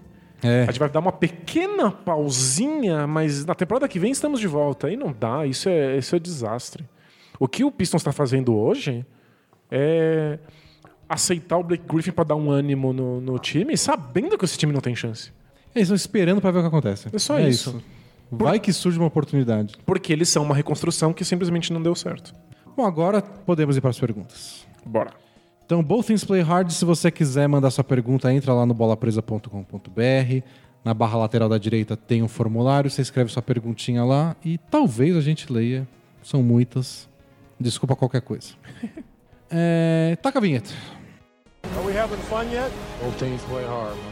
Both teams play hard. It's not supposed to be easy. I mean, it- listen, we talking about practice. Not a game, not a game, not a game. We talking about practice. I want some nasty. Both teams play hard. Both teams play hard. God bless and good night. Primeira pergunta é Dilema do noivo do Batman. Que? Talvez faça sentido no final. Tá. Vamos Vou lá. deixar vou, essa pra você. vou na confiança. Olá, Denis e Danilo. Tudo ok? Ok. Achei que ele ia falar beleza, beleza. É. Tem gente que quer inovar. Ele continua. Namorei por um ano e pouco com uma garota e foi o suficiente para saber que ela era a mulher da minha vida. Tenho 35 anos e ela 28. Moramos junto há nove meses e estou ficando maluco. Maluco? Def- de- defina maluco. Entre brigas e problemas cotidianos, diversos assuntos começaram a entrar eh, para uma lista de, abre aspas, não é assunto que você tenha espaço para opinar. Fecha aspas. Ok. Normalmente são coisas que dizem respeito apenas a ela. Não querer conversar sobre quanto ganha, ter amigos que eu nunca ouvi falar, sair com amigos e apenas dizer estou saindo com meus amigos. Começar coisas novas e eu ficar sabendo muito tempo depois. A filha da puta, aí é a palavra dele, é, entrou numa aula de dança e eu fiquei sabendo duas semanas depois. Não estou falando daquele nível saudável de independência que mantém a individualidade mesmo em um relacionamento sério. Meu problema está única e exclusivamente nesse comportamento excessivamente individualista em algumas áreas. Pelas conversas que tivemos, ela entende que a vida dela precisa existir além de mim. E nem tudo que ela faz, pensa ou quer precisa ser compartilhado. Ok. Certas coisas eu realmente não vou ficar sabendo ou ficarei sabendo quando ela achar que precisa falar. Também já deixou claro que é fundamental isso para ela e provavelmente será assim mesmo quando casarmos e tivermos filhos. Não acho que ela está errada, mas eu não gosto disso. Ok. Eu fico em uma tensão constante, sentindo que ela tem um lado da vida que eu não conheço, como se fosse uma vida dupla. A vida de noiva e a vida dela que eu não estou. Entendi. Ela é o Batman. Parece que eu estou noivo do Batman e sempre tem algum segredo novo ou alguma coisa que eu não sei ainda. Ai, ai. O maior complicador é que esse é o nosso único problema. Sexo, dinheiro, diversão, relação com os amigos e familiares não tem problema nenhum. Isso me incomoda tanto que pode ser algo que faça eu desistir da relação. Qual? Tenho amigos nos dois lados. Alguns achando que eu, que, alguns achando que eu estou achando problema onde não tem, e outros dizendo que se é um problema hoje, imagina daqui 10 anos. Então, estou ficando velho e o mundo é assim agora? É assim que as relações são atualmente? Aquela história de vida a dois compartilhando as coisas realmente é algo do passado? Vocês já passaram por alguma coisa parecida e tem algum conselho? Abraços. Gente, his- histórias de independência de pessoas que não se prendem exclusivamente ao casal, que têm seus próprios amigos, seus próprios hobbies e que fazem isso sem o, o outro parceiro, são comuns. Eu acho que são progressivamente mais comuns. Mas nesse ponto de você nem sabe o que está acontecendo, de repente descobre que a pessoa está dançando, é, é- é um pouco esquisito. Esse exemplo da dança eu achei É espetacular, porque tipo, é um hobby da pessoa, ela decidiu aprender a dançar. Você não precisa ir junto, né? É uma coisa que ela tá fazendo pra se divertir, é uma coisa que geralmente você quer compartilhar com os outros. Eu comecei a jogar beisebol, falei no podcast semana passada. É verdade. Uma vez, pra um monte de gente que eu nem conheço. Porque eu, eu tava feliz, é uma coisa nova que eu fiz e falei pros outros. Aí uma pessoa que eu co- convivo junto, que eu sou noivo, não vou falar nada, zero. Você faz uma coisa nova, tipo, você voltou da aula de dança. Zero. Nenhuma Não, não- palavra. não faz nem sentido. Não consigo imaginar. Então, eu imagino que é um desses casos em que a pessoa confunde autonomia, liberdade, com não compartilhar nada e não estar num relacionamento. É. Porque estar num relacionamento é compartilhar, é algum grau de camaradagem que não deveria interromper a sua autonomia. Mas acho que a pessoa tem tanto medo de perder a autonomia que ela corta todos os. É, ela os se fecha é. com medo de perder a individualidade. Exato. E ela acaba escondendo coisas que não tem a ver com individualidade. É compartilhar situações. Até porque é o que você falou, ele não precisa ir lá fazer aula de dança. Ela não precisa contar com quem ela tá fazendo, aonde. É só Falar, Olha que legal, aprendi uma coisa Eu nova. vou dançar, é legal, eu gosto de dançar e falar sobre isso, né? de- e contar o que você está planejando. Porque às vezes, inclusive, é uma chance de você se interessar também. Mas, bom, eu acho que ela quer, ela quer mais a individualidade do que ela quer o companheirismo. É. Em- eu respeito inte- integralmente e não sei se isso seria suficiente para acabar um relacionamento, mas eu também acharia esquisito a um- a- num num nível incômodo. É, Eu ia ficar Admito, incomodado também. Mas pelo jeito é uma coisa que eles já conversaram e ela deixou. É assim. Ela quer autonomia, mas mas É. No máximo eu tentaria falar isso que a gente falou agora. Será que você não tá confundindo. misturando? Tipo, pode ficar tranquila, você não vai perder sua autonomia, você é independente, você pode fazer o que você quiser sozinha. É só esquisito você não compartilhar nesse nível. É. Mas até aí é a escolha dela no fim das contas. Depois temos uma mensagem do Alan Patrick, que é, é uma mensagem, é uma das maiores que a gente já recebeu. É. Porque ele está questionando a mensagem do nosso amigo português, Hum. que escreveu um- um- uma pergunta pra gente uns, acho que duas semanas atrás. Que fez várias perguntas sobre o Brasil. É, ele falou: "Ah, não fiquem ofendidos, mas como é que um país tão pequeno como Portugal é, comandou o Brasil, que é tão grande, por tanto tempo? E o Alan Patrick ficou revoltadíssimo. Escreveu um tratado falando sobre como foi um domínio violento de Portugal e sobre como a falta de unidade do Brasil foi a chave para a vitória militar de Portugal.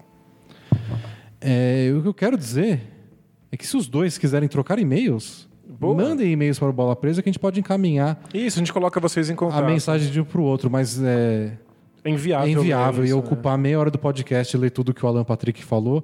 Mas em resumo é isso: é que o Brasil era um país muito dividido, com diversos povos diferentes, indígenas e imigrantes, tudo muito picotado, não unido, e isso foi usado por Portugal para dominar o Brasil. É, no fundo, dizer que, era um, que, que- é um, único país é simplesmente traçar uma linha É. geográfica aleatória, né?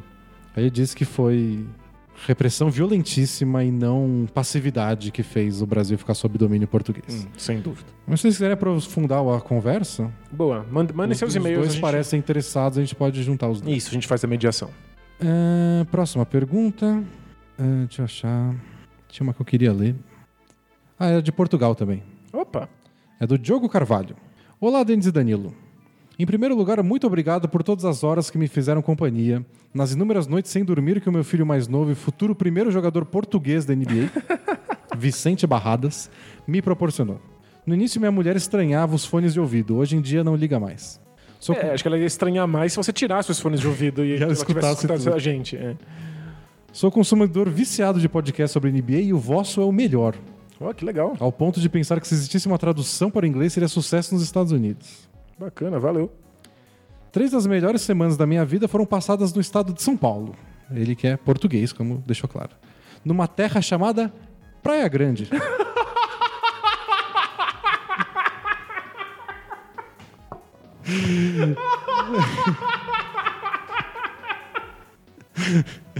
É muito legal que alguém vem da Europa e acha a Praia Grande fantástica. né? Ai, ai. É. Então, assim, conheci a terra do Pelé.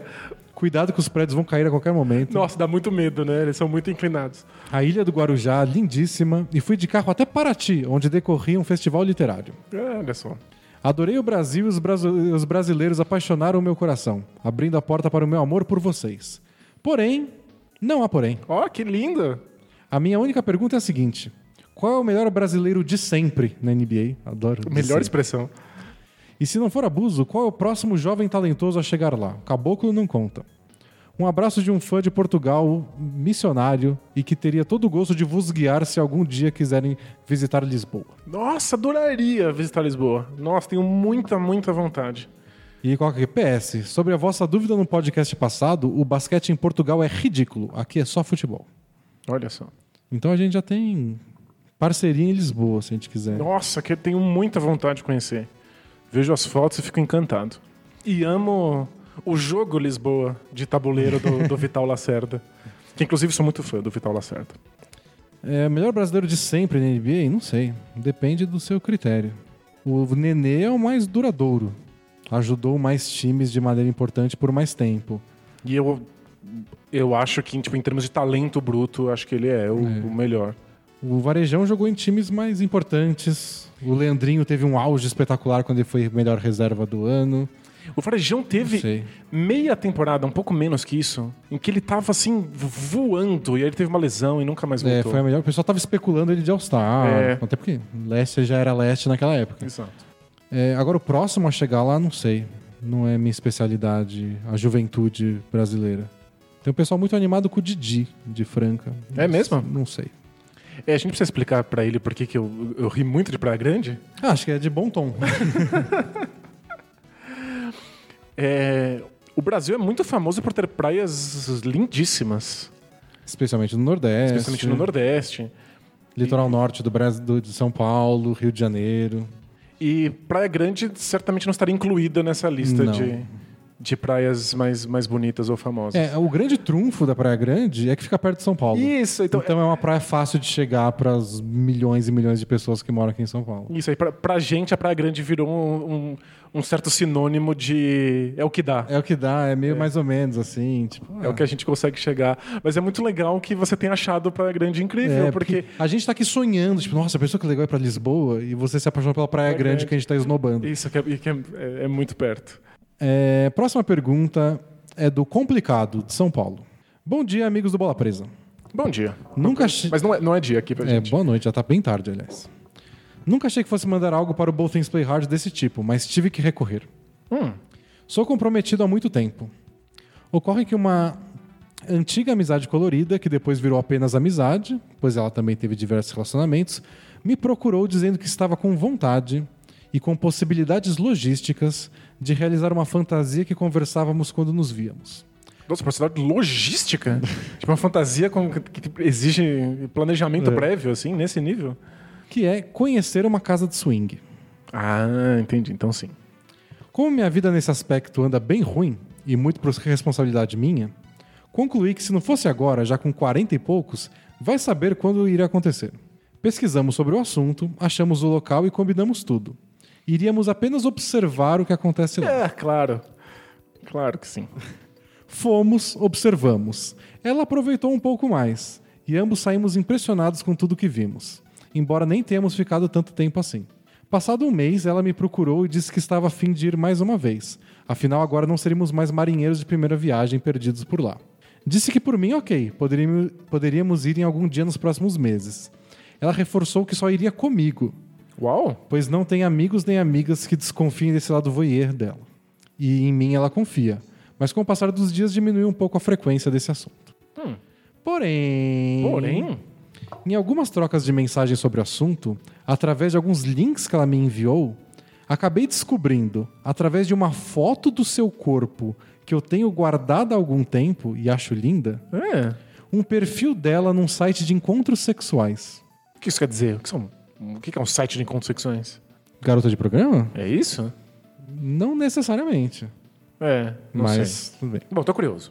Abrindo sua página, criada segundo o site há 15 dias, vi que ela não só estava interagindo com pessoas de lá interessadas em acompanhá-la, como já havia ido com algumas delas. Então acho que não necessariamente. Eu acho que pode ser tipo, gente, eu quero ir com- na casa de swing com alguém. Entendi. Alguém me acompanha. Quem vai comigo? Bom, continua. Contei a ela que apenas havia visto o perfil dela nesse site. E desde então, silêncio sepulcral. Uau! Semanas sem falar nada para alguém que todo dia mandava algo. Mandei mensagem e recebi resposta do tipo: Ah, estava para te escrever, mas meu celular estava com pouca bateria. Puta migué, né? Ele, Não, não, é que eu sei lavar o cabelo. Eu é. entrei no túnel. Tenho que levar meu cachorro pra passear. Não acho nada anormal o que ela fez, dado que é livre e desimpedida. Mas a surpresa não sai da minha mente e vem se transformando numa tristeza danada. Pois além de perder sua companhia para uma nova ida, algo que mesmo eu sendo meio travado havia achado legal, pelo jeito vou perder a amiga também, que agora tem todo um leque de possibilidades muito mais interessantes e descomplicadas. Vida longa, bola presa. É, não tem uma pergunta, não tem uma dúvida, Acho que é momento do desabafo. mas foi um desabafo e acho que a gente pode interpretar alguma pergunta daí, do tipo. Ele deveria fazer alguma coisa, deveria correr atrás da menina, porque Deveria ir sozinho? deveria ir sozinho encontrar ela lá, deveria ele fazer um perfil no site. Olha só. Eu não- sei se eu entendi muito bem. Ela ficou chateada dele ter percebido que ela tava lá no, no, no- perfil ou ela simplesmente encontrou outras pessoas pra fazer aquilo e ele ficou desnecessário? Eu acho que ele ficou desnecessário, mas o silêncio dela foi porque ele viu o perfil, ele viu o perfil dela. Agora eu não vejo problema porque o perfil dela tava lá pra ser visto. Né? Claro. E puxa, ela foi com ele numa casa de swing, por que ela tem vergonha de uma bobagem dessas? É, eu achei tudo muito confuso. Muito estranho. Mas eu, eu- eu li principalmente essa mensagem É. porque eu quero feedback. Eu quero a continuação dela. Entendi. É um daqueles casos que a gente precisa, implora, clama que Por quem enviou diga Parte pra gente o que aconteceu. É. é só o primeiro capítulo da temporada, tá? Sabe? Colocou os personagens, colocou o problema, mas tem que desenvolver o problema agora. Nossa, já tô pensando em como vai ser o próximo episódio. Porque ele, ele, de fato vai, ele vai criar um perfil também, vai encontrar uma pessoa que acompanhe ele, e aí vai encontrar ela com o, seu, com o acompanhante dela lá. E tem. Vai ser- e vai ele ser é comprometido, né? Tem esse. Essa parte do plot a ser explorada. Eu não ainda. tinha, não, não, não, tinha prestado atenção nisso. Ele falou, sou comprometido há muito tempo e falou, como minha vida nesse aspecto anda ruim, muito por minha causa, concluí que se fosse agora. Entendi. Então acho que ele foi, foi só pra ver mesmo, pra conhecer. Segundo ele, nem aproveitou assim sexualmente. Mas ele é comprometido. Não sei se a mulher dele ficaria feliz nem dele ter ido só pra ver.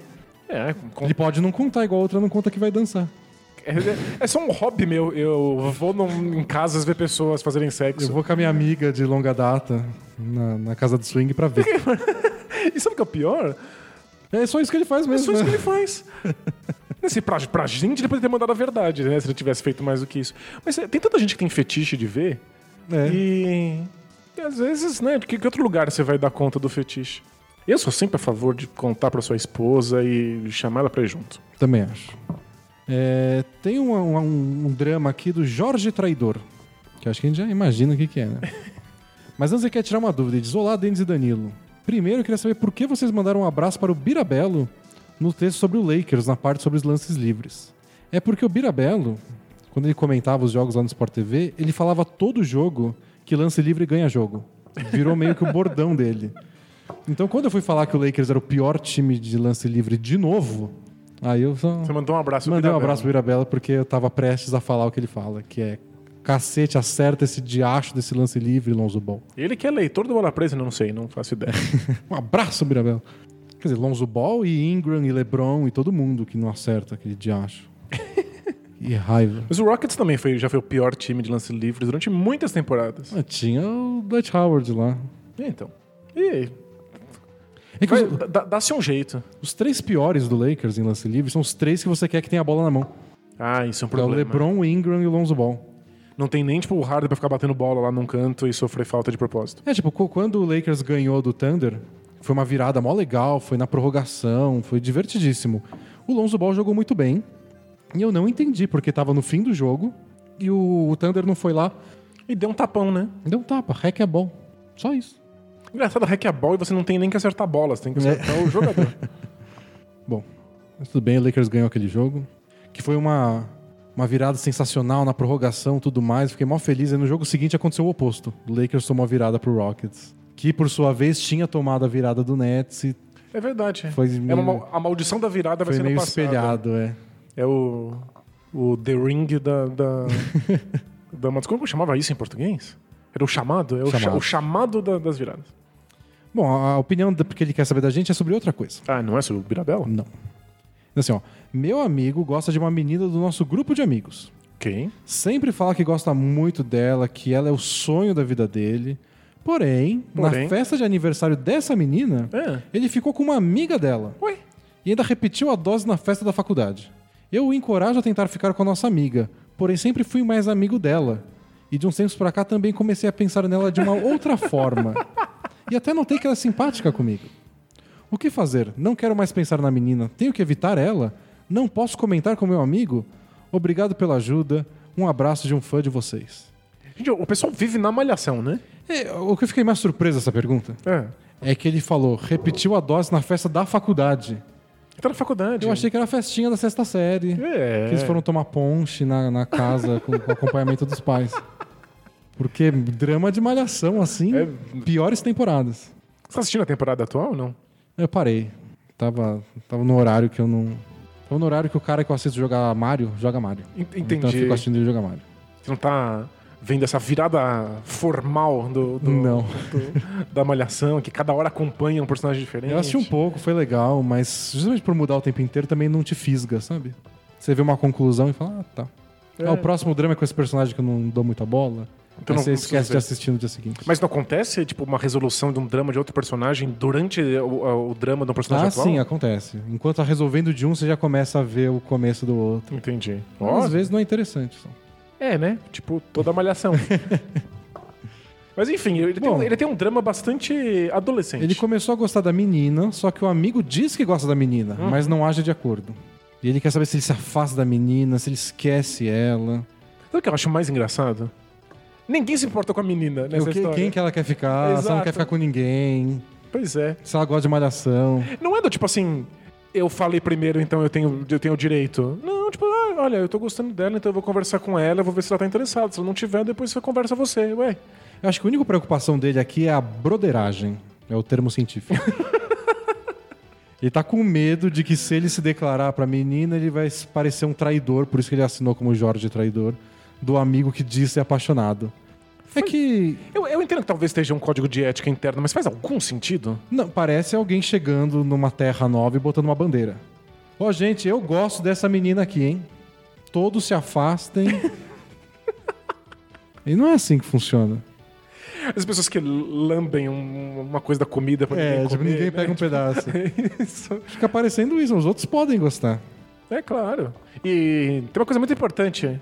A menina. É, a né? opinião dela. Dizer, você pode, você acaba ferrando a menina, porque tipo, ela gosta de alguém do grupo e ninguém, todo mundo fica pulando fora, porque ó, não. O, o- o Joãozinho gosta de você, não sou eu. E o cara nem conversou com ela. É, Ah, gente, gente, Gente, sexta série. tem uma idade limite pra poder ter esses dramas. É. ah, deixa eu ver a próxima pergunta. Inclusive, é isso que ele pode responder pro amigo se o amigo ficar bravo. É. Você não, desculpa, mostra, mostra o RG. Pergunta do Rafael, de Santana do Livramento, Rio Grande do Sul, terra que o pessoal só lembra na hora de ir pro Uruguai, do outro lado da fronteira.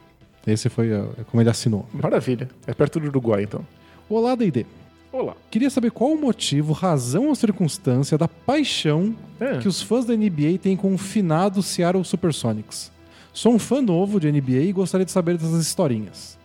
PS, pretendo fazer o combo Bola Presa League Pass assim que arranjar um emprego. Boa. Abraço e vida longa, Bola Presa. Você tá mandando currículo? Arranja um emprego, hein, gente? Isso, mano, A currículo. economia tá voando já, é só querer. é só correr atrás. Não é o lá o presidente da França que falou, é só atravessar a rua, olha quanta, quanta padaria É. tem do outro lado. Aí fica, os coletes amarelos ficam atravessando a rua no protesto. É muito engraçado. Bom, o Sonics, quando ele mudou de Seattle para Oklahoma City, ele era um time já com muita história. Isso pesa bastante. Tinha 40 anos de Seattle. Então o time já tinha tido muitos jogadores históricos, muitos times que marcaram época. E times que marcaram época não só para os torcedores de Seattle. Então o exemplo que era mais próximo era o do Gary Payton e do Sean Kemp. Era um time legal, disputou final contra o Michael Jordan. A final foi até difícil depois de um começo fácil pro Bulls. E era um time marcante, todo mundo gostava do Gary Payton, queria ver a enterrada do Sean Kemp, tinha um apego emocional àquele time. E a cidade era apaixonada, era uma cidade envolvida com o time, não era igual, sei lá, New Orleans, que é o exemplo que a gente usou bastante agora. É. Ou Memphis. E, não, Memphis até que ficou mais envolvido com- nesse, É? na época do Grit and Grind. Mas eles estão com. Tipo, eles têm bons índices de. de...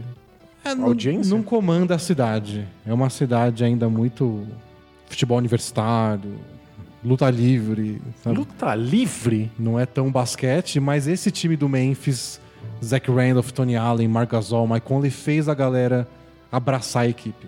É, Mas de qualquer jeito é uma coisa mais recente. O Seattle era uma coisa de 40 anos. De camiseta aposentado, não tinha? É, tinha, tem um monte. E. E não aposentaram do Gary Payton, do Sean Kemp, justamente porque se fossem aposentar agora ia ficar em Oklahoma, ia ser um climão. É, né? esquisitíssimo. Estão esperando voltar, já que deve voltar um dia. Mas é, todo mundo tinha alguma relação de lembrar de time. Fazia parte da NBA há muito tempo. É, tinha várias relações de rivalidade, gente que lembrava de ter enfrentado, de ter perdido. A ter rivalidade até derrotado. regional com o Portland É, era é importante.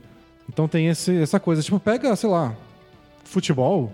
e tira um time, arranca um time. O Fluminense não existe mais. Foi lá pro, sei lá, pra Goiás. tipo, pô, eu não torço pro Fluminense, mas, cara, que porra é essa? Faz parte do negócio. Não vai ter mais Fla-Flu? Não tem mais, porque, Porque agora tá foi em pra Goiás, é o Atlético de, de sei lá o quê. Não, não é assim. Tipo, faz parte da nossa história do futebol. Então acho que é, esse é o apego que as pessoas têm com, com o Sonics. Não é tipo o, o Grizzlies quando era de Vancouver e mudou de cidade?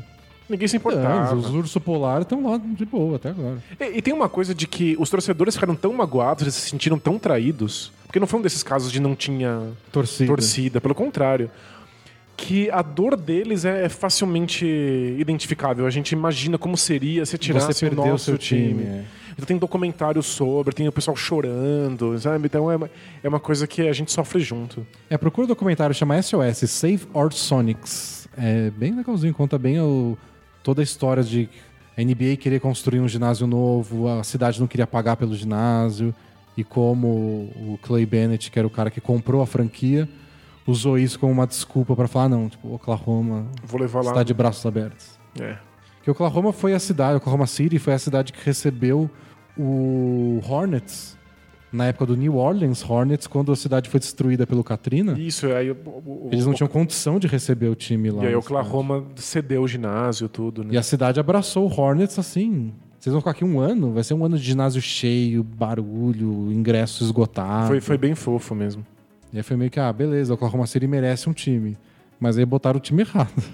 É, tinha que botar um time que ninguém se importasse. né? Bom, uma última pergunta. Pra fechar, vamos lá. É o pai de um menino chamado LeBron Bryant. E aí, dupla, tudo bem? Tudo bom. Me chamo Gabriel, sou eletricista, estudante de Direito e moro em São Bernardo do Campo. Ah, que A legal. Detroit brasileira. Nunca tinha feito essa associação. Eu sou nascido em São Bernardo do Campo. Eu, eu achava o máximo que, que em, São, em São Bernardo tem um ônibus escrito Detroit. É verdade, tem um, é porque tem um É bairro. bairro é- Detroit. Então você estava andando na rua e parecia um ônibus assim, Detroit. É, tem o bairro Detroit e o bairro Los Angeles. Ai, São Bernardo da borda. Recentemente, ele continua, recebi a notícia mais feliz da minha vida. Hum. Serei pai em agosto deste ano. Parabéns. Inclusive, pode ser no, no dia de que nasceu o Kobe Bryant. Pode ser? Pode ser, não sabe que dia vai nascer ainda, menino. Então pode ser no dia que nasceu muita gente. Porém, com a paternidade vem muitas dúvidas e questionamentos. Uhum. E algo me veio à cabeça. Como fazer com que o meu filho goste de basquete tanto quanto eu? É certo eu querer que ele goste e jogue basquete durante sua vida? É pressão demais colocar o nome dele de LeBron Bryant? Ainda não sou assinante, mas pretendo me tornar um neste ano. Boa, valeu. Vida longa, bola presa, abraço. Valeuzão. Já coloca seu filho de assinante também. Opa! Então tem isso. Tem, Pra, que, pra ajudar ele a gostar de basquete. tem que treinar essa geração pra assinar a gente no futuro. É, esse é o mais importante. Fala que pagar por blog, podcast é normal. Todo mundo faz. Poxa, deveria ser. É, Existe muita essa preocupação, né? A gente quer muito que os nossos filhos Gostem do que a gente gosta. do que a gente gosta, porque a gente quer a companhia, a gente quer transmitir a paixão. E não é justo, é uma pressão desgraçada, e se você não se preocupar com isso, vai acontecer naturalmente. É. Não é? Você não ficar pre- pressionando. Assiste basquete do lado, é, vibra, torce junto, explica toda vez que perguntar e já era. É criança, quando é muito criança, é meio esponja, porque tipo, é com quem ele convive. Claro. Até ele começar a crescer e conviver com outras pessoas do, da escola tudo mais. Então, se ele vê você jogando basquete, vê você assistindo basquete, ou até jogando mesmo, É. ele vai ficar em volta, vai ficar vendo, vai fazer pergunta, vai criar uma curiosidade. Então, o basquete, de alguma forma, vai fazer parte da vida dele Isso. naturalmente. O próximo passo aí já não diz respeito a você. Não. Tipo, paternidade é essa difícil ação de admitir que talvez o seu filho tenha gostos próprios. É. Talvez ele não goste de basquete, adore vôlei. E por mais que a gente tenha vontade de deserdar um filho que gosta de vôlei, você vai ter que aceitar e abraçar isso. É. E provavelmente levar ele nos jogos de vôlei. Mas o interesse, sim, o conhecimento de que basquete existe, como funciona, vai acontecer só por conviver com você. É, e se você tiver carinho, ele vai ter carinho também, mas não necessariamente ele vai gostar tanto quanto você, e isso faz parte. É, talvez ele se desinteresse completamente, aí chegue na vida adulta, vê um jogo de basquete e fala: Ah, nossa, lembra a minha infância, que eu assistia com meu pai até eu perder o interesse e, e começar a jogar peteca. É, é. Às vezes a gente recupera coisas muito tempo depois. Agora, chamar de LeBron Bryant talvez não seja É, uma boa ideia. sou contra. Eu tô aqui na discussão para que um futuro filho chame Carmelo. Mas não, não, não, tá fácil. Eu vou esperar o próximo grande time do Lakers. Pra ver que promessa eu faço no desespero de uma prorrogação de playoff. Vai, vai, vai rolar uma promessa. é. Tipo, meu Deus, acerta essa bola que meu filho chama Alonso. chama Kuzma. No, no- no desespero eu decido. Nossa senhora, vai ter um filho Kuzma.